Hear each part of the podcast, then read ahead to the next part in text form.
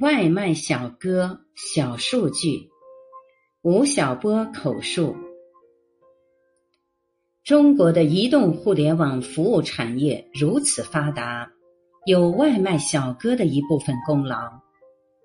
那么，他们是由怎样的一群人构成的呢？我们可以在二零一八年《外卖骑手生活报告》一文中一窥究竟。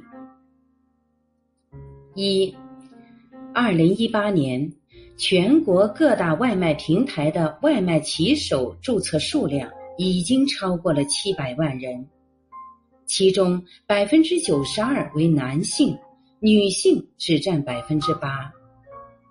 此外，由于工作需要长时间在外奔波，所以外卖骑手主要是精力旺盛的八零后、九零后。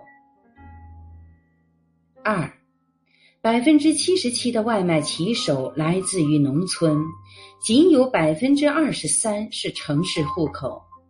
其中，河南、安徽、四川、广东、江苏是外卖骑手的重要来源地，一共贡献了全国百分之四十的外卖骑手，尤其是河南省，贡献比例超过百分之十。三，百分之八十五的外卖骑手为高中及以下学历，百分之十五拥有大学及以上文凭，其中硕士及以上学历占到百分之一。这说明全国至少有七万名硕士毕业生在送外卖。此外，超过百分之四十的外卖骑手表示，他们非常注重自我学习和提升，在工作之余会通过读书、在线学习和线上培训等方式来获得自我提升。四，每个骑手的日接单量在二十一到三十单，如果按照每天二十单。平均里程数三公里计算，那么这些外卖小哥一天要跑六十公里。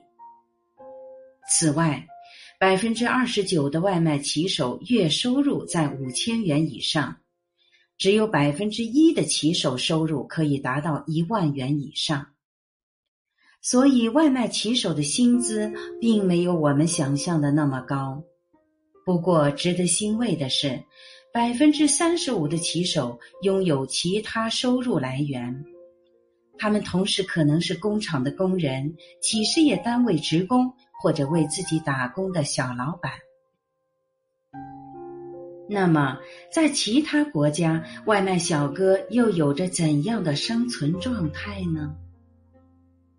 在美国，由于地广人稀且种族构成复杂。饮食文化多样，所以外卖市场规模跟中国相比有很大差距。目前，美国最大的外卖平台日订单量五十万左右，而美国的日订单量达到三千万，是前者的六十倍。美国外卖小哥的日接单量在十单左右，收入主要来源于两部分，分别是平台的任务酬金和客户给的小费。每单收入大约二十美元，一个月收入可以达到六千美元，约四点二万人民币。俄罗斯最大的外卖企业是 A 与 B。外卖小哥的收入跟我们中国的差不多，每天的工作时间长达十二到十四个小时。如果你想在俄罗斯点一份外卖，那么你必须要有点耐心喽，等两三个小时是很正常的，因为基础设施不佳且天气异常寒冷。俄罗斯的外卖小哥主要是靠步行、骑单车。或是坐公交车送外卖，甚至有人会蹬着滑板车去送外卖。而印度的外卖小哥可以说是中国外卖小哥的最强对手。印度孟买有一个叫达巴瓦拉的外卖组织，成员大约有五千人。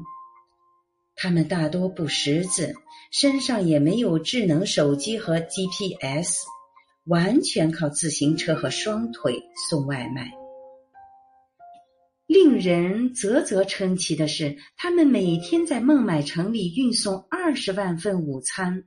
但是出错率只有八百万分之一，因此入选了吉尼斯世界纪录。这让中国的外卖小哥就望尘莫及了。其实，无论是在国内还是国外，外卖小哥可以说是我们最熟悉的陌生人，是许多人日常生活不可缺少的一部分，也是当代经济发展的一部分。如果没有他们，互联网产业就缺少了最后一公里。我是主播零点，欢迎关注，谢谢您的收听。